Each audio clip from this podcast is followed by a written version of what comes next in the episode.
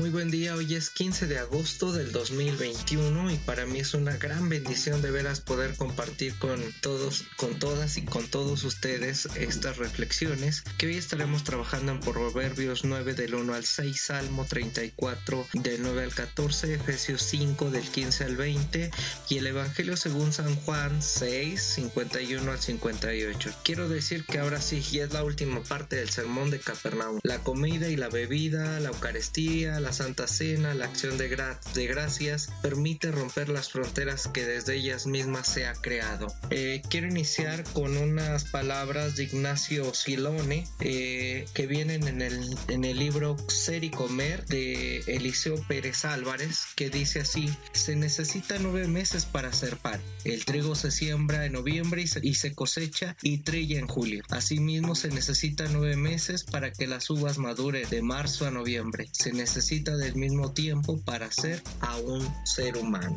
Desde las leyendas alimentarias judías hasta nuestros tiempos, con frases como el que el que, trabaja coma, que son leyes a, una lógica rígida que solo hace lastimar a muchas personas poniendo barreras, de así allá más, eh, de todo un movimiento de opresión y quitando el derecho de comer y de beber. O sea, esto es que las personas se tienen que ganar la comida cuando tendría que ser un derecho, cuando tendría que haber gratuidad, reciprocidad, trabajo digno. Esto es comida digna y justa. Este Jesús rompió estas barreras en la vida de en este sermón y habló de la vida de, de la cuestión eh, culinaria, gastronómica, alimentaria. En él comienza la elaboración de un nuevo modelo alimentario desde su cuerpo, un punto de encuentro al comer y beber. Esto es Dios comunidad. Ahí encontramos a este Jesús. Sí, en este este Jesús a la de la comunión y participación.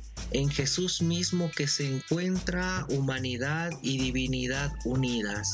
La sabiduría nos invita a su mesa. Jesús nos invita a la suya, quitando los malos entendidos, que el comer y el beber lo tenemos que ganar. No, de veras que no.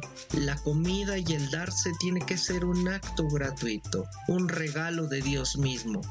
Los encargados de entregar las invitaciones para el banquete nos hace la narración muchas veces son eh, muy rígidos, más parece una intimación que una invitación.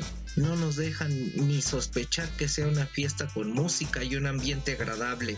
El coman y beban suena prescripción y exigencia. Por favor, no seamos tan duras, tan duros, como requisitos que solo sirven para alejarnos. Dios cuando anunció su llegada a esta tierra a su Hijo amado, lo hizo con un alegre coro de ángeles y la sabiduría. Cuando inició su, su enseñanza sobre el monte comenzó diciendo, sean bienaventurados, sean felices, sean dichosos.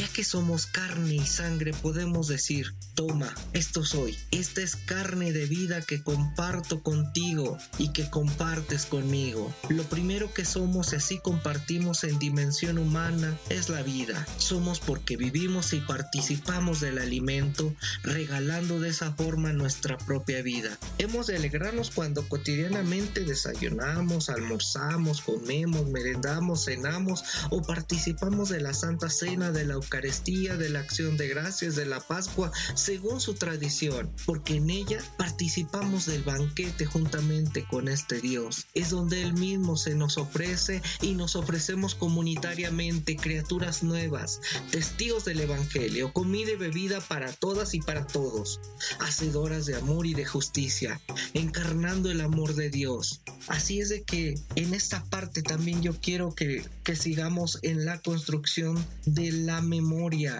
el uso de la memoria. Cuando respondemos a esto, hagamos esto en memoria de mí, hagamos esto porque es necesario que comamos, todos tenemos el derecho nuestro recuerdo en la práctica eucarística, en la Santa Cena, eh, nos remite a hechos históricos. Lo he comentado muchas veces. ¿Cuántas veces hemos pasado hambre? Hay que acordarnos de esto. ¿Cuántas veces vivíamos perdidos y olvidados?